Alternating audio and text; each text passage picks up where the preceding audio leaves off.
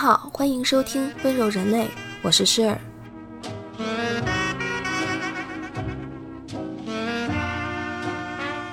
温柔人类是一档不一样的艺术科普。我不想照本宣科那些所有人都能读到的白纸黑字的语句，我想从当代生活的角度出发，为你解读不一样的艺术和历史。一千个读者眼中就有一千个哈姆雷特，我想和你们一起做第一千零一个。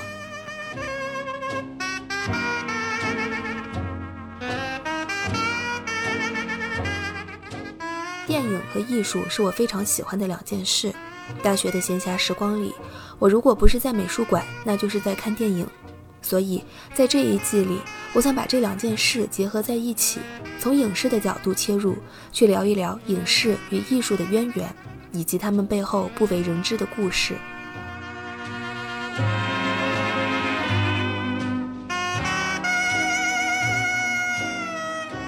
由人类同名播客由 Gentle Human 和 Marcast Media 联合制作出品。如果你是苹果手机用户，我们推荐你在苹果 Podcast 订阅收听这档播客。如果喜欢我们的内容，欢迎给出五星好评并留下你想说的话。同时，我们的节目也会同步更新在 Spotify、喜马拉雅、网易云音乐、QQ 音乐、荔枝 FM、蜻蜓 FM 等平台。另外，你也可以搜索关注 Gentle Human 温柔人类的微博和微信公众号，非常期待你对节目的反馈。我们也欢迎有眼光的品牌来赞助我们的节目，支持温柔人类做出更多、更好、更有深度、更有长远价值的内容。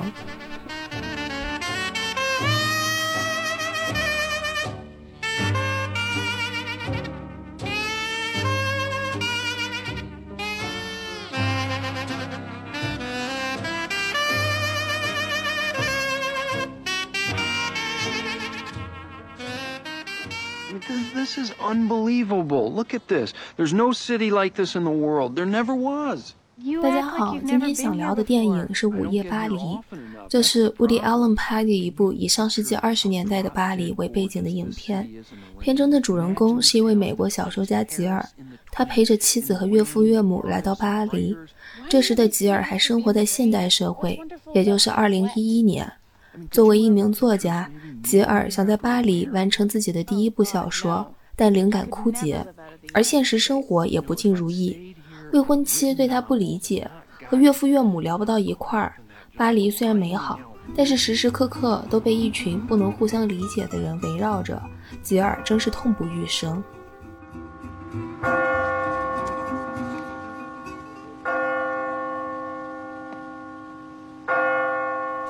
在又一个无聊至极的夜晚，他独自游走在巴黎街头。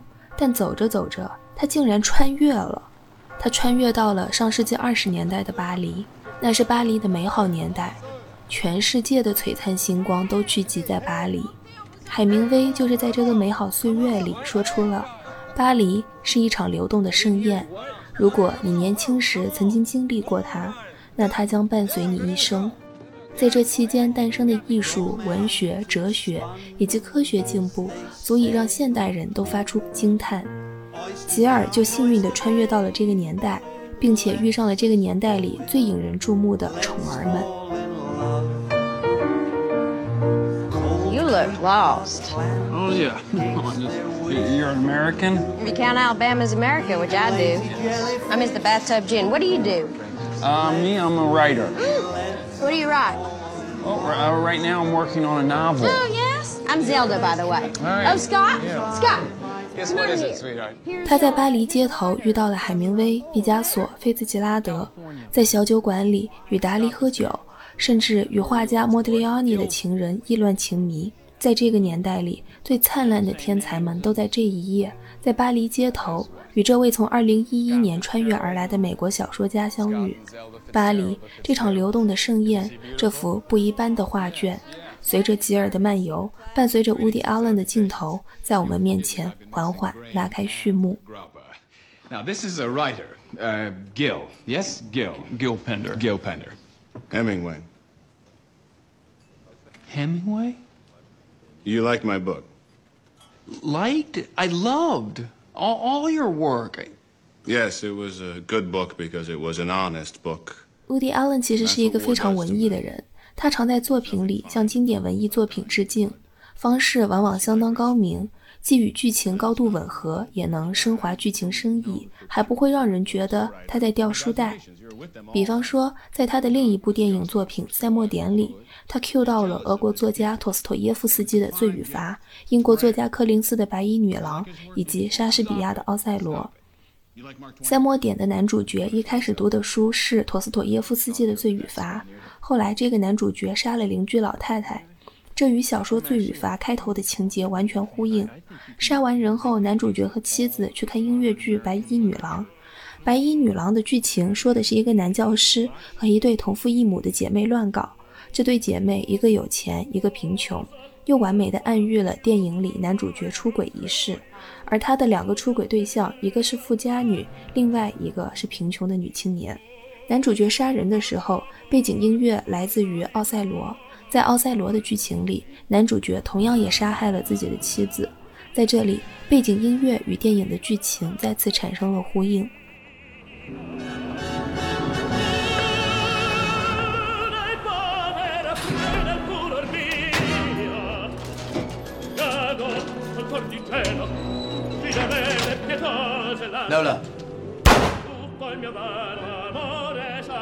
乌迪·阿伦会在电影中埋藏很多伏笔，不懂并不影响观赏电影，但如果稍加了解，就会惊叹于他的巧妙构思，也能让你从不同的视角对被 Q 到的作品以及这部电影作品本身，在两者之间产生一种奇妙的比较性研究，或者说是探索更合适一些吧。研究这个词略严肃了。评论普遍认为，《午夜巴黎》对于各种文艺作品和艺术家的致敬方式更加高明，也更加自然。那我们今天就从不同的角度来看看《午夜巴黎》里与众不同的地方吧，来看看它到底高明在哪里，以及1920年代的巴黎到底有什么了不起，能让当代西方人如此为之着迷。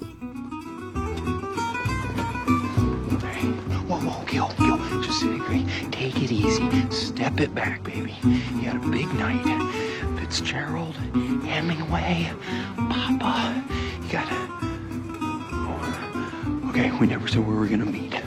Okay.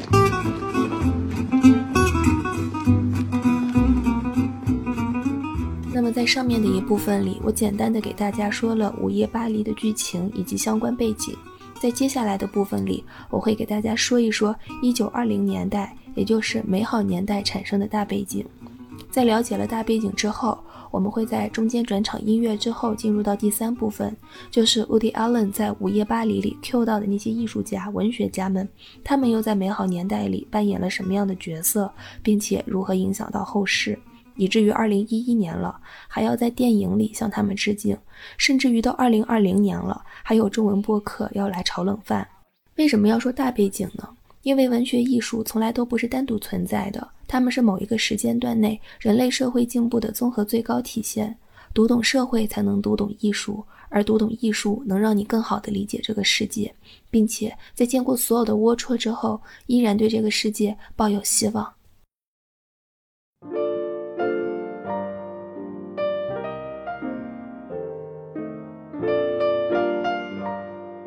就像奥地利作家茨威格在《昨日的世界》里写的那样，十九世纪后半叶到二十世纪初是欧洲的太平盛世，科技发展欣欣向荣，工业发达，工业革命的硕果让欧洲经济发达，社会稳定，整个欧洲人才济济，群英荟萃，几乎成为现代文明的重要转折点。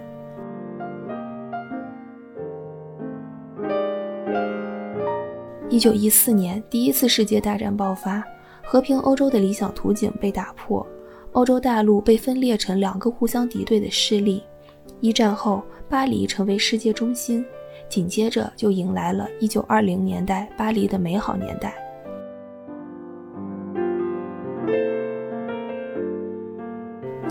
巴黎之所以能有别于其他地方，在一战后欧洲一片狼藉之中脱颖而出，成为文化中心，这与当时的国际环境密不可分。一战的后果之一就是搞垮了奥斯曼帝国，疆域辽阔的奥斯曼帝国成为西方列强案板上的肉，任人宰割。英美俄各国开始忙着瓜分世界。你问我为什么没有德国？因为德国是一战战败国呀。对，德国就是这样一个曾经挑起了一战和二战，并且连续战败的存在。德国一战战败的赔款连本带息，到前两年才还清，还了一个多世纪。由此可见，当时的德国有多惨。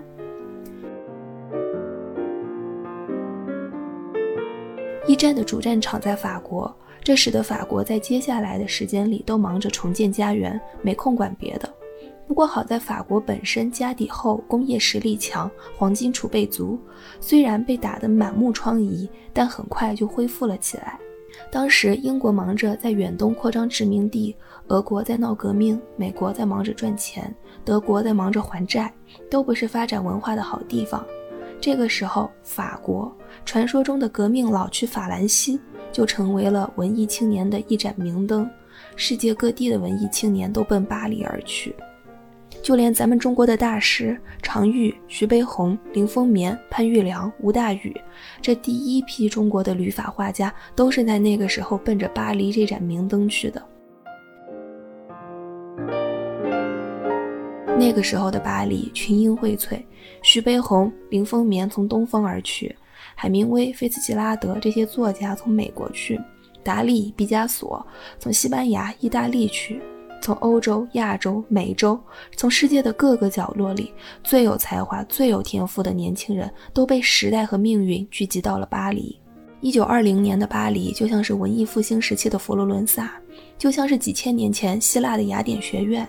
如果智慧和天赋能够发电，那一九二零年的巴黎就是全宇宙最大的一处核电站。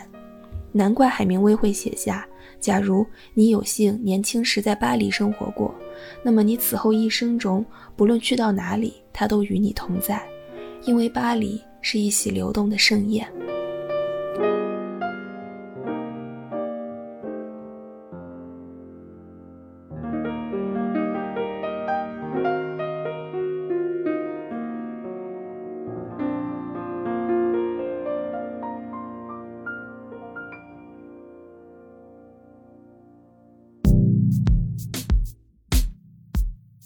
温柔人类同名播客由 Gentle Human 和 Marcast Media 联合制作出品。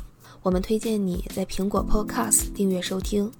如果喜欢这档播客节目，你可以给出五星好评，也可以留言评论。同时，我们的节目也同步更新在喜马拉雅、网易云音乐、QQ 音乐、荔枝 FM、蜻蜓 FM 等平台。另外，你也可以搜索 Gentle Human 温柔人类的微博和微信公众号。期待你的关注和反馈，我们也欢迎有意向的品牌来赞助支持这档播客节目。合作联系可发送邮件至 hello at marketmedia.com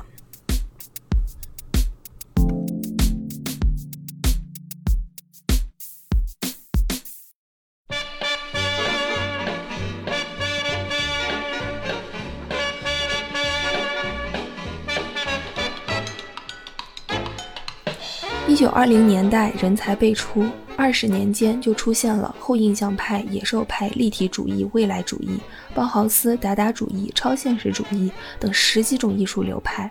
这些词对大家来说熟悉又陌生，熟悉是经常听人提起，陌生是因为不了解这些词背后的含义，它们是怎么来的，为何出现，又为何重要。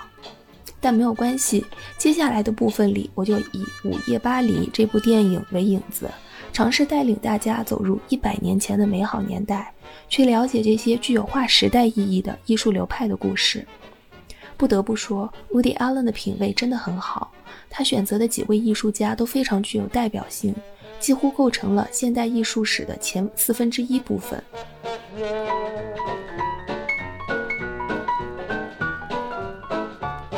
二零年代发生了一件重要的事，对我们普通人来说。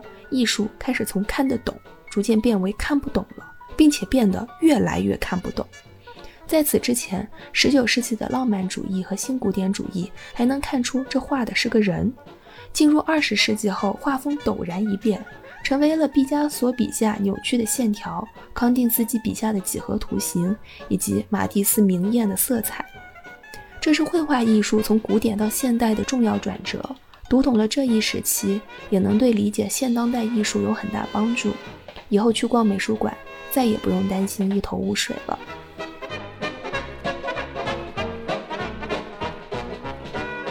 在绘画从看得懂的新古典主义向看不懂的立体主义转变之间，还夹着一个很重要的时代，那就是19世纪后半叶。这一期间诞生了尚且还能看出个大概轮廓的印象派。那么问题来了，为什么偏偏在这个时候，绘画艺术突然从高清模式变成了模糊模式呢？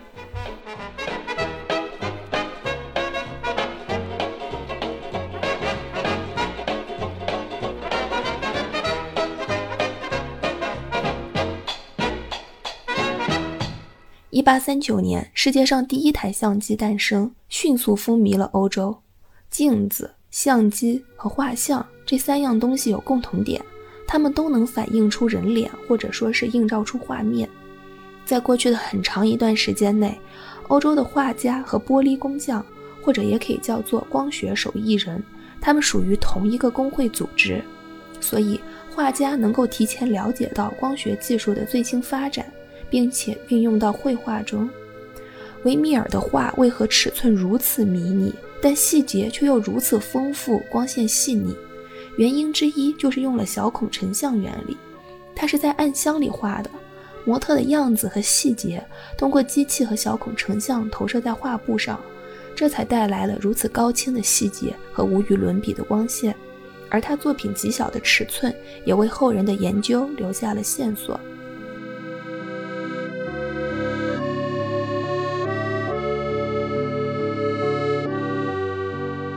维米尔作画的思路和技术和最早的照相机类似，只不过画布取代了胶卷，画家的手取代了成像技术。当相机被发明出来，传统绘画受到冲击，画的像不像不再是好的标准。这在一定程度上逼迫绘画艺术去寻找新的方向。画家开始捕捉相机无法捕捉到的东西，比如说一件物体转瞬即逝的第一印象，比如说。光影给视觉和色彩所带来的变化，于是印象派就这样诞生了。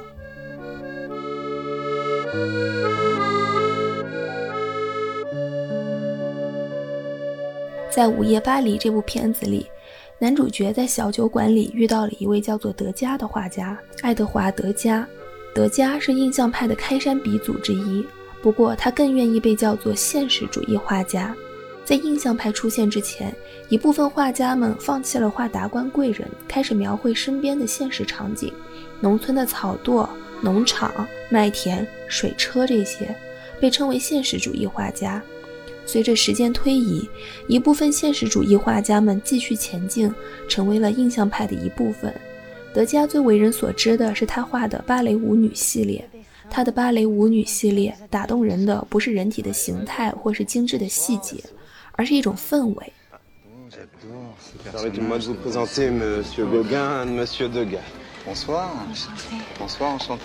他巧妙地抓住了芭蕾舞女们排练时或是上台前的瞬间，在这些不正式的瞬间里，芭蕾舞女身上流露出更多人的因素，而非舞蹈演员的面具。那些放松的身体姿态、形态各异的姿势。虽然模糊，但是让观众清晰地感受到他在描绘的是真实的人、真实的瞬间，而不是做作的摆拍。就像今天女生发朋友圈照片，大方自然、不经意间的流露，比矫揉造作、姿态僵硬的摆拍更美丽、更高级。至少我是这么认为的。但是这对摄影师的要求很高。This is the golden age. Maintenant? C'est l'âge d'or. Ah, pas du tout. La Renaissance, c'était beaucoup mieux. Qu'est-ce que vous faites dans la vie, vous J'étudie la haute couture. 在电影里还出现了一个神秘男子，他是画家高更。说到他，可聊的那就太多了。英国作家毛姆的小说《月亮与六便士》就是以这位从股票经纪人半路转行的画家为原型创作的。我常常用高更和康定斯基做例子，鼓励那些中年危机的朋友们。我说，高更三十五岁辞职搞艺术。康定斯基四十岁辞去教授职位搞艺术怕什么？只要你想搞任何时候开始搞都不晚。面对中年危机不要丧起来嗨。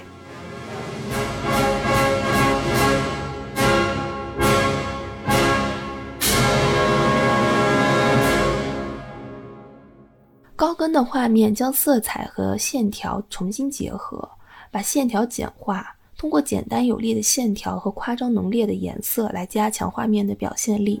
乍一看很简单，但视觉冲击强烈。再仔细一看，该有的线条、阴影都有。他通过做减法，将画面变得更加简单有力。像高更、修拉、梵高这一批画家被称为后印象派，这个定义有些模糊。他最早是由伦敦的策展人提出，一提出就受到了争议。这场饱受争议的展览最后没办成，但是后印象派这个词和概念却被沿用了下来，泛指从印象派到抽象主义出现之间这二十年的艺术家们。但若仔细研究，你就会发现，高更、梵高和修拉，他们其实各有特色，实在难以用一个词就涵盖。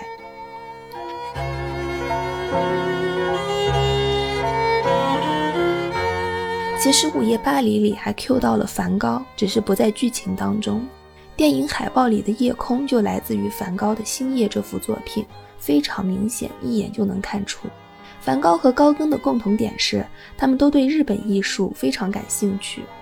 19世纪，荷兰和日本贸易往来频繁，日本浮世绘风格风靡欧洲，在很大程度上影响了梵高的创作。一百多年后，20世纪七八十年代。经济爆发的日本人开始在全球市场上收购名画，梵高的作品就是头号目标。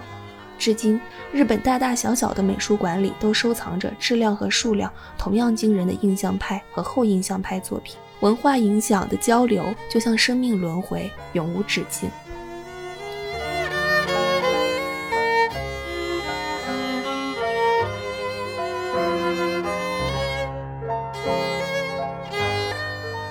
在小酒馆里与男主角举杯畅饮的另一位男子是毕加索，每一个人都听说过的毕加索。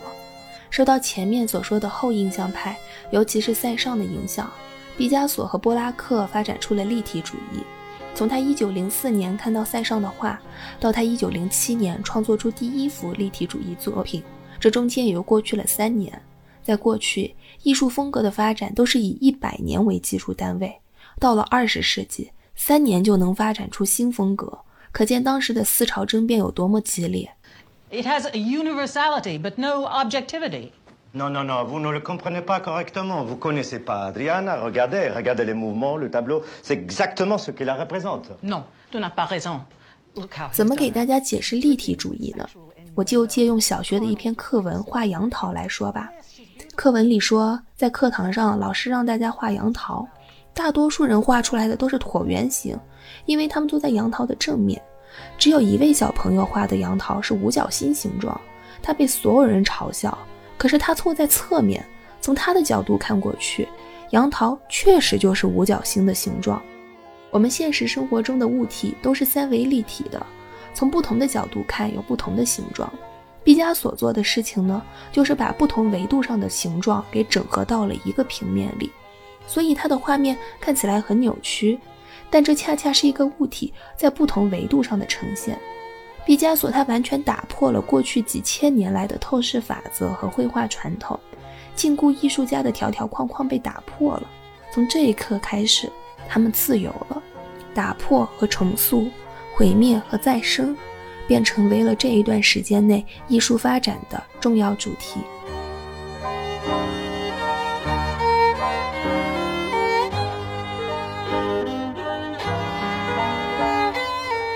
其实毕加索年轻时干了很多好笑的事儿。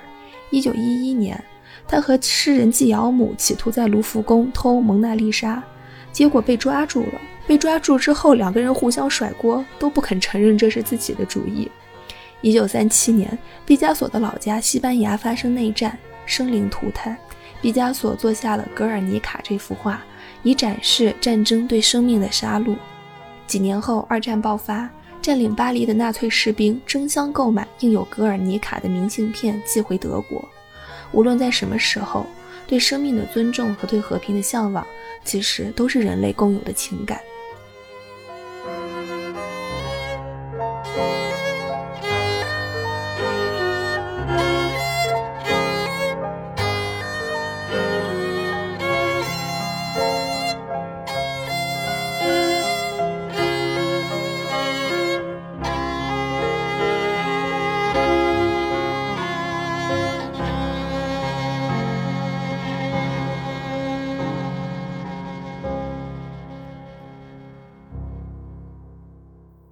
乎和毕加索同期出现了野兽派，不是今天卖床单、卖花瓶、卖家居用品的那个野兽派，是画画的野兽派，就是马蒂斯的野兽派。作为野兽派的代表人物，马蒂斯同样也出现在了电影里的小酒馆里。一九二零年代是帝国主义蚕食东方的年代，曾经不可一世的东方帝国日渐衰落，奥斯曼帝国在一战中被瓜分，中国在列强铁蹄下进入内乱。阿拉伯半岛被分裂，但这一段时间里，来自东方的文化却渐渐进入了西方艺术家的视野。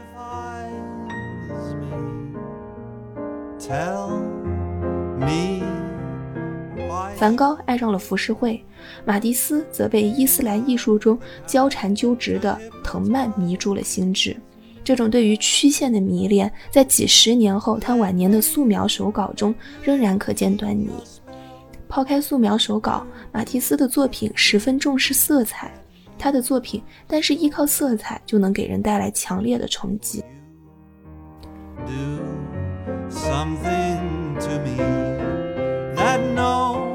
一九二零年代过了一半之后，出现了一种新的主义——超现实主义。这种主义到今天都还在被一代代的艺术家、导演和作家延续着。比方说，Tim Burton 就是超现实主义的风格导演之一。去年还在北京和上海展出的路易斯·博尔吉亚，就是那个腿很长的蜘蛛一样的巨型雕塑，同样也属于超现实主义的范畴。刚刚被卡戴珊家的 Kendall 拍下的气球小狗，就是杰夫·昆斯的那个气球小狗，也属于这种范畴。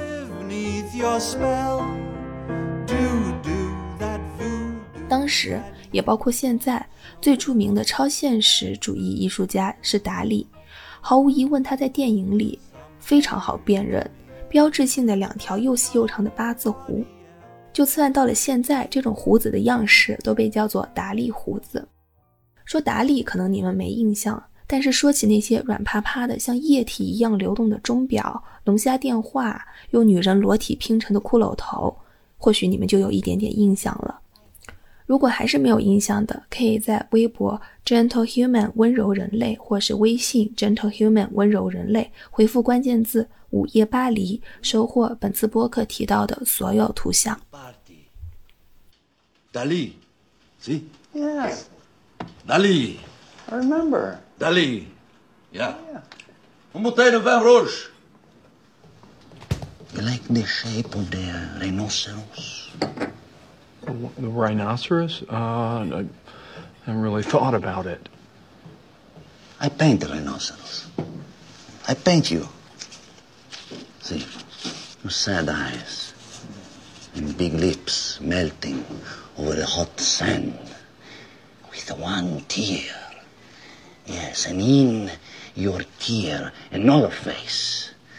The Christ face. Yes, and the rhinoceros.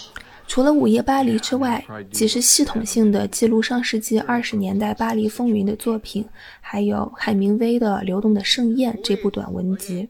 对了，忘了说了，美国文学中最重要的两位作家海明威和菲茨杰拉德也在电影里扮演了非常重要的角色。不过这一期主要说画家，就先不说他俩了。《流动的盛宴》一书完成于四十年后。盛宴早已结束，海明威凭借着自己的记忆写下了年轻时的疯狂岁月。与其说那是对巴黎的描述，不如说那是一种想象中的乌托邦。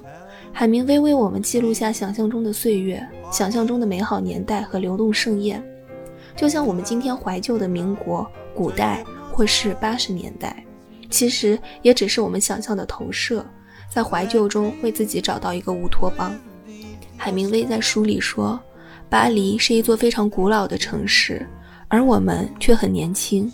这里什么都不简单，甚至贫穷、意外所得的钱财、月光、是与非，以及那在月光下睡在你身边人的呼吸都不简单。”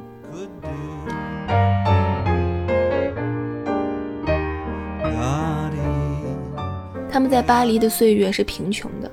事实上，很多文学中，年轻人在巴黎的岁月都是贫穷的，捉襟见肘，被房东追着要债，只有一套体面衣服。但与此同时，他们又有着最美好的年轻。他们建立了巴黎最好的与最坏的。这让我想起在北京的岁月，加最晚的班，骂最狠的老板，交最高的房租，蹦最野的迪。那些贫穷却青春的岁月，骑自行车赶场蹦迪的夏夜，打货拉拉去首都剧场看话剧，楼梯间扭秧歌的九九六时光，提着啤酒和烤鸭爬上景山看日落，见最有趣的人，吹最猛的牛逼。或许对每一个曾经年轻过的人来说，你不必去过巴黎，只要你曾经年轻且贫穷，充满激情且好奇过。那你走过的每一座城市，都是你生命中一段流动的盛宴，它将在此后的岁月里，永远伴随你。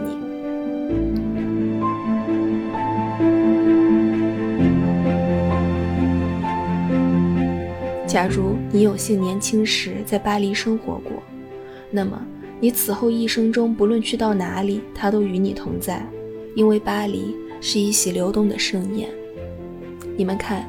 每一个人都有自己的温柔乡，愿每一个人一生中都能有一席流动的盛宴，永远伴随你。If you are lucky enough have lived in Paris as a young man, then wherever you go for the rest of your life, it stays with you. For Paris is a movable feast.